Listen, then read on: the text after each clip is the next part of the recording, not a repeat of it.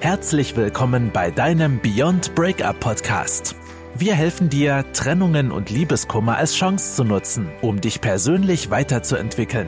Und hier sind deine Hosts, Ralf Hofmann und Felix Heller, Gründer und Coaches von Beyond Breakup. Schön, dass du wieder dabei bist bei deinem Lieblingsbeziehungspodcast, dem Beyond Breakup Podcast. Der Ralf und ich, der Felix, wir freuen uns mal wieder, dass du dabei bist. Der Ralf ist schon vor Freude aufgesprungen und hat die Lampe mitgenommen.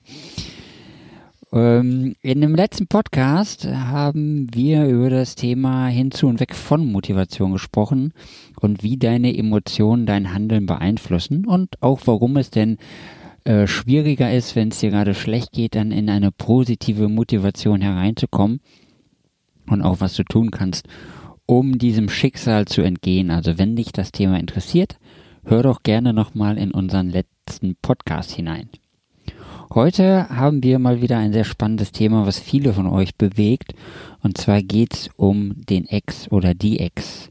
Und um die Beziehung mit dem Ex, weil du kennst das vermutlich auch, wenn du dich gerade frisch getrennt hast, dann geht dein erster Gedanke genau in die Richtung, dass du erstmal wieder mit deinem Ex oder deiner Ex zusammen sein möchtest. Und das ist so das grundlegende Interesse von jedem. Den Schmerz weg und Ex zurück. Und deswegen sprechen wir heute nochmal über das Thema Ex zurück und äh, wie das richtig funktioniert und was da so die großen Stolpersteine sind. Und ähm, ja, da gehen wir jetzt nochmal einmal ganz umfassend drauf ein. Ja, auch von mir ein herzliches Willkommen und ja, hallo hier bei uns in der Runde. Und ja, das Ex-Zurück-Thema ist ähm, mit Sicherheit für euch, viele von euch ganz, ganz wichtig und interessant.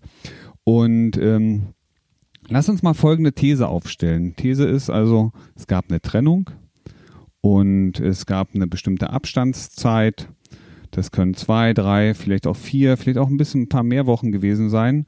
Und jetzt habt ihr euch langsam wieder angenähert und ihr habt euch entschieden, es als Paar nochmal zu probieren. Und das fühlt sich wahrscheinlich für dich am Anfang total happy an. Und ich, vielleicht nochmal ganz kurz, ich sage jetzt immer der Ex, das bezieht sich natürlich auch auf die Ex, ist für mich ein bisschen einfacher. Ähm, es hat nichts mit Diskriminierung zu tun, das möchte ich von vornherein ausschließen. Es geht einfach nur um der Einfachheit halber in der Kommunikation mit euch.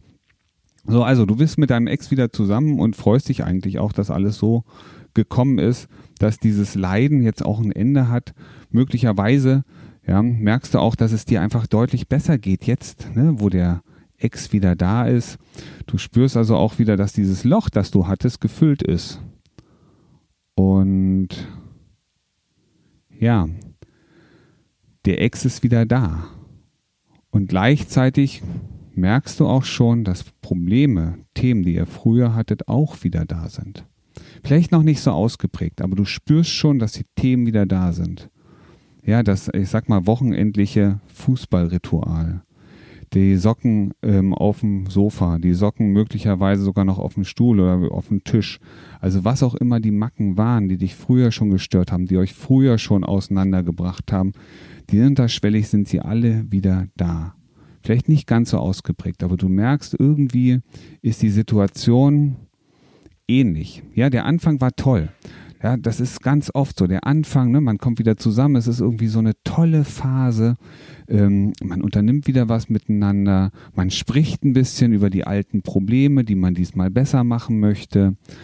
Und ähm, der Sex funktioniert ausgezeichnet und irgendwie knistert's und trotzdem merkst du auch, dass du dich anstrengst. Du strengst, das kommt nicht so leicht aus dir raus, sondern du hast eine Erfahrung und du fängst an, dich anzustrengen, um ja, es nicht zu vergeigen, nicht schon wieder in die Hose gehen zu lassen.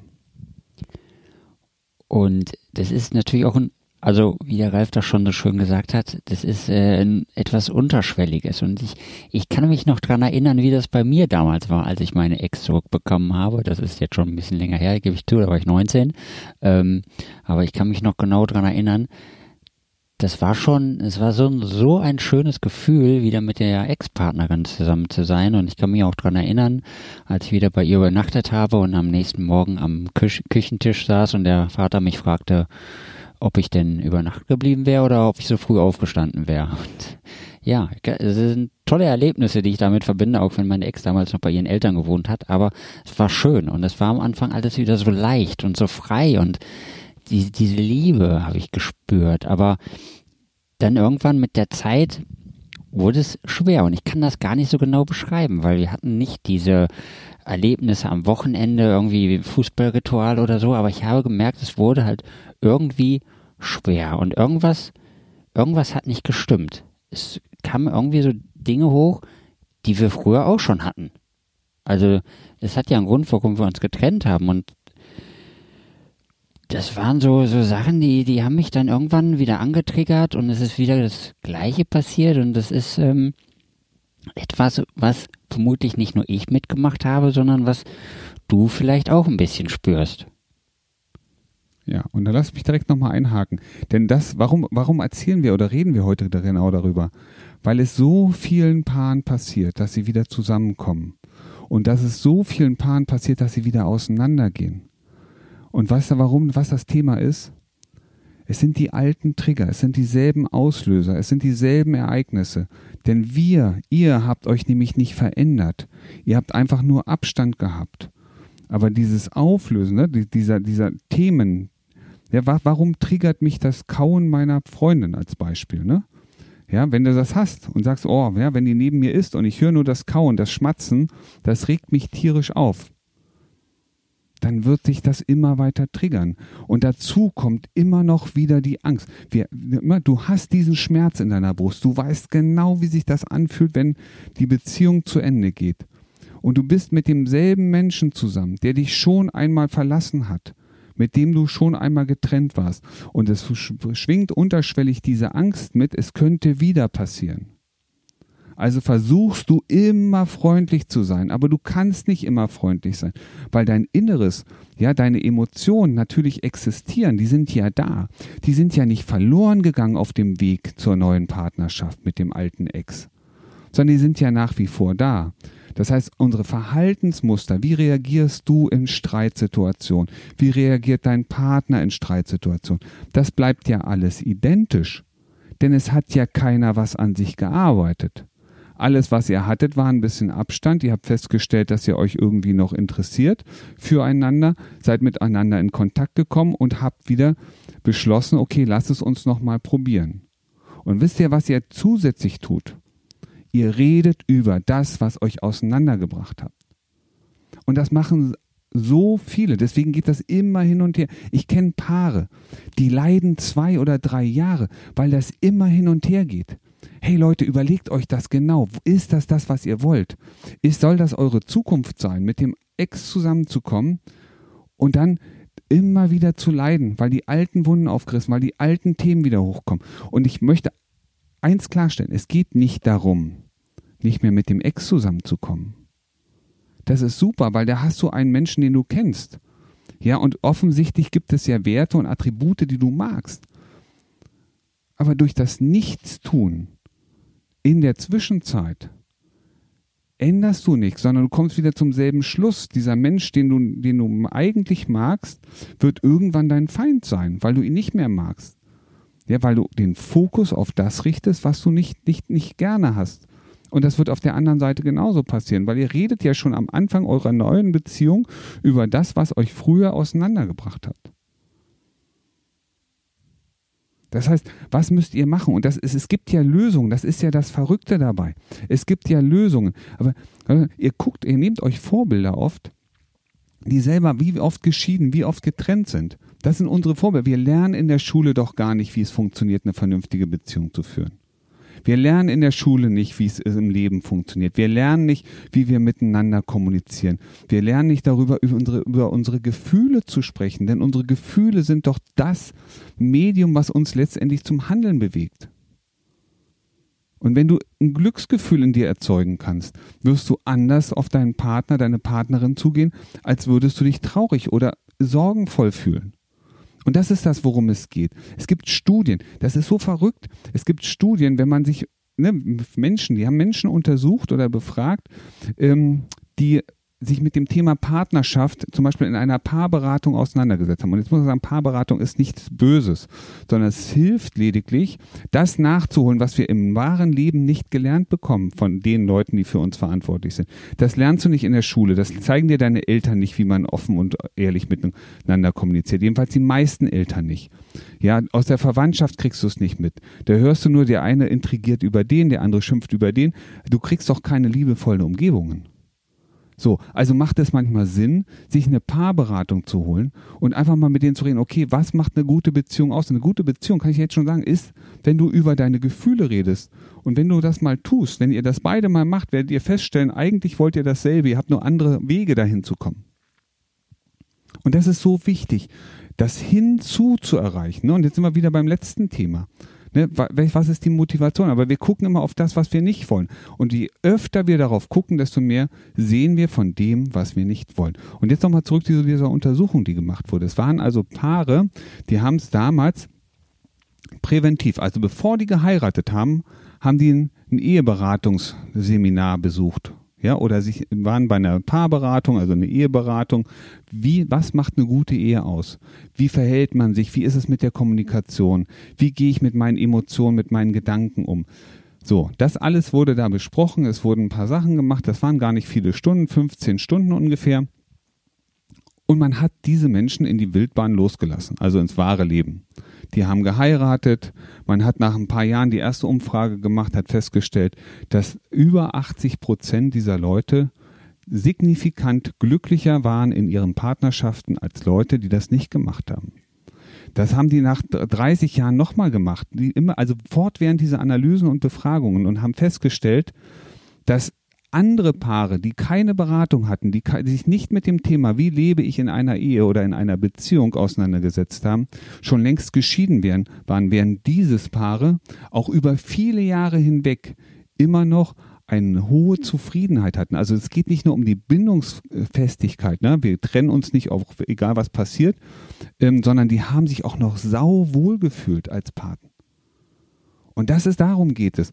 Also Leute, kommt mit eurem Ex zusammen, alles super, aber legt zwischendrin ein paar Etappen ein, um diese alten Muster, diese alten Verhaltensweisen aufzulösen, weil genau darum geht es. Wenn du das nicht tust, kannst du deine Beziehung langfristig nicht halten.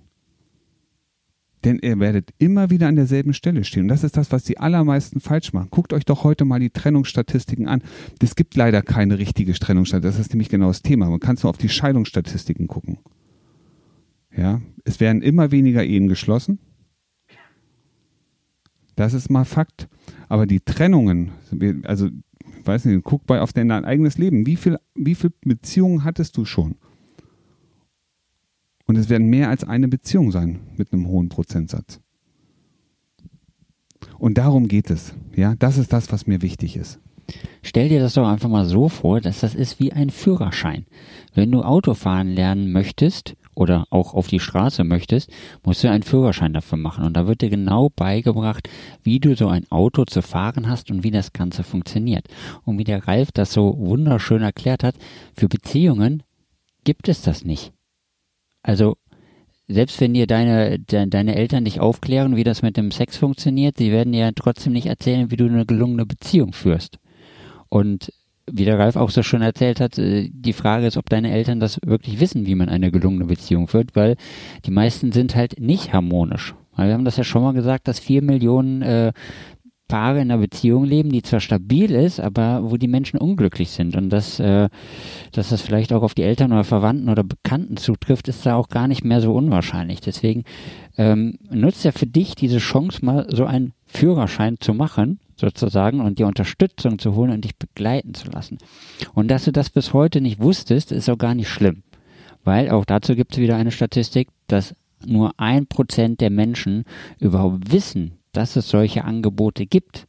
Also wenn du vorher noch nichts davon gehört hast, dass man sich für sowas Unterstützung holt und dass sowas auch völlig normal ist, sich Unterstützung für sowas zu holen, dann ist das nicht dramatisch, weil 99 Prozent wissen es nicht. Und genau.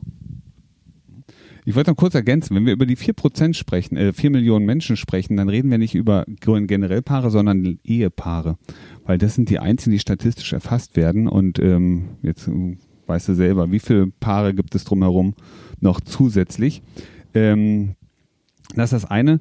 Und ja, was der Felix gerade sagte, hol, äh, unter, sich unterstützen zu lassen, ähm, das ist in diesem Thema Beziehung noch nicht so die große Regel. Ja, das ist genau das, was passiert. Die meisten Leute sagen immer, ich kann das alleine, ich kriege das hin. Wie das ausgeht, wissen wir selber, weißt du selber auch, ne? Wiederkehrende neue Beka äh, Partnerschaften, irgendwann gibt man auf, ja, ähm, man sucht sich jemand Neues. Ähm, jeder Manager, und es tut mir leid, dass ich jetzt diesen Vergleich ziehe, aber jeder Manager, der erfolgreich sein möchte in seinem Job, der das Beste aus sich und aus diesem Unternehmen und aus seinem Job rausholen möchte, lässt sich heutzutage coachen. Ja, die machen 1-1-Coachings, die holen sich Unterstützung, die lassen sich dabei unterstützen, wie kann ich mein Mindset, meine Gedanken, meine Emotionen so steuern, dass ich meine Erfolge habe. Und jetzt frage ich euch, jeden von euch, jeden dich, ja, wenn ein Manager das macht, um sein Unternehmen oder seinen Job gut zu machen, was sollte uns als private Menschen daran hindern, uns Hilfe zu holen, um das Wichtigste zu erreichen, was wir nämlich haben wollen? Eine glückliche und stabile Partnerschaft. 90, ich wiederhole das nochmal, 90 Prozent der Menschen sehen die Erfüllung ihres Lebens, ja, also den Sinn ihres Lebens in einer glücklichen und erfüllten Partnerschaft. Und da wollen wir uns keine Hilfe holen? Da wollen wir das so machen wie alle anderen vor uns, die zum zigtausendsten Mal geschieden worden sind oder schon wieder alleine sind? Wir haben immer mehr Single-Haushalte. Das kommt nicht irgendwo her, weil die Leute nicht mehr wissen, wie man miteinander zusammenlebt. So, jetzt habe ich das aber mal gesagt. Ja, sehr wichtig. Also, ihr wisst es, holt euch Unterstützung. Es ist vollkommen normal und äh, ihr könnt das irgendwo da draußen machen oder ihr könnt einfach hier bei uns bleiben, wo ihr schon seid und äh, könnt euch jederzeit melden bei uns auf der Webseite. Äh, lest euch das gerne mal durch, unsere Geschichten und unser Angebot, was wir für euch haben. Und ähm, alle Menschen, die bei uns waren, die spüren das jeden Tag und in jeder Hinsicht, dass ihnen immer besser und besser und besser geht.